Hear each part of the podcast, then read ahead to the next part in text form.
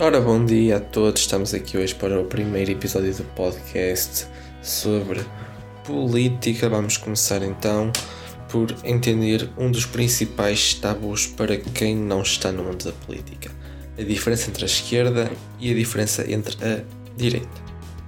O que é, que é esquerda e direita? Onde surgiu? Esta distinção surgiu durante a Revolução Francesa em 1789, na qual a principal diferença era entre um e outro, ou se o rei iria ter o poder de veto ou não iria ter poder de veto. À direita ficavam os conservadores, os que apoiavam o poder de veto do rei, e à esquerda os que não apoiavam o poder de veto do rei e que concordavam que a palavra do povo era a palavra final. E porquê que dividiram? Porque rei é que foram divididas as pessoas entre esquerda e direita? A divisão entre a esquerda e a direita deve-se principalmente para facilitar a contagem dos votos, já que geralmente os esquerdistas têm ideias idênticas e, as, e os de direita têm ideias também muito parecidas, idênticas entre elas. Já mais à frente vamos por aqui entre extrema-direita e extrema-esquerda, dentro da extrema-esquerda há diferenças e entre a extrema-esquerda há diferenças. Geralmente isto representa-se numa bússola política, uma espécie de referencial cartesiano. Uh, é parecido, é a mesma coisa. Aí as diferenças entre os liberais que são, estão na parte de cima e os conservadores, porque dentro da direita podemos ter liberais e conservadores, se bem que liberais de direita é um bocado difícil, e dentro da direita podemos ter os conservadores, como é o exemplo do Chega.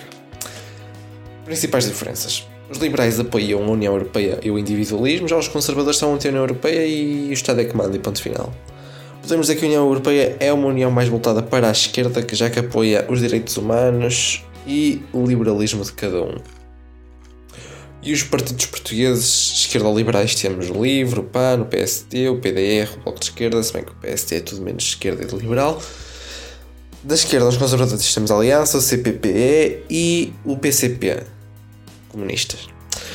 Na direita conservadora temos o Chega, CDS-PP, PSD e Movimento Partido da Terra e na direita liberais não tem nada. Uma pequena analogia entre a esquerda e a direita, geralmente, e explicando para toda a gente entender, a esquerda costuma guardar o passado numa caixinha e deitar fora, já a direita gosta muito de usar acontecimentos do passado, mudando o mínimo possível, de maneira a que as coisas fiquem iguais ao passado. Geralmente a população mais idosa em Portugal tem tendência a ser de direita, é o que eu tenho reparado, não tão idosa, mas 40 anos para cima, geralmente, não todos, atenção, é de direita, principalmente se viver no interior do país. Nada contra, em minha opinião. E entre liberais e conservadores, também uma pequena analogia, onde em Portugal já houve um regime autoritário de extrema-direita conservador, em que acabou com, este acabou com a Revolução dos Cravos em 25 de abril de 1974.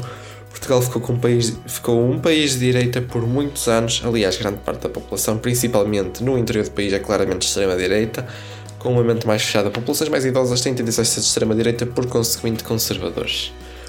Muito basicamente, liberais apoiam a liberalização das drogas, liberdade de orientação sexual, liberdade de expressão das ideias sem opressão e igualdade entre etnia e raça. Já os conservadores apoiam a opressão em orientação sexual, controle, fi controle fiscal total do Estado, alguns, não todos, atenção, um certo comunismo que muitas vezes este é perigoso, e a opressão sobre etnias e raças. Eu não gosto do termo raças, mas é teoricamente é o termo correto.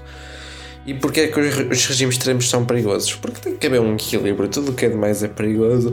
Se vocês não concordam com alguma coisa, se encontraram algum erro, podem sempre contactar-me.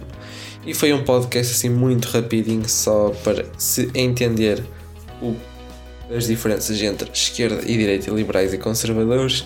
Epá, não ficou grande coisa, mas espero que tenham gostado e tenham todo o resto de uma boa semana. Até à próxima.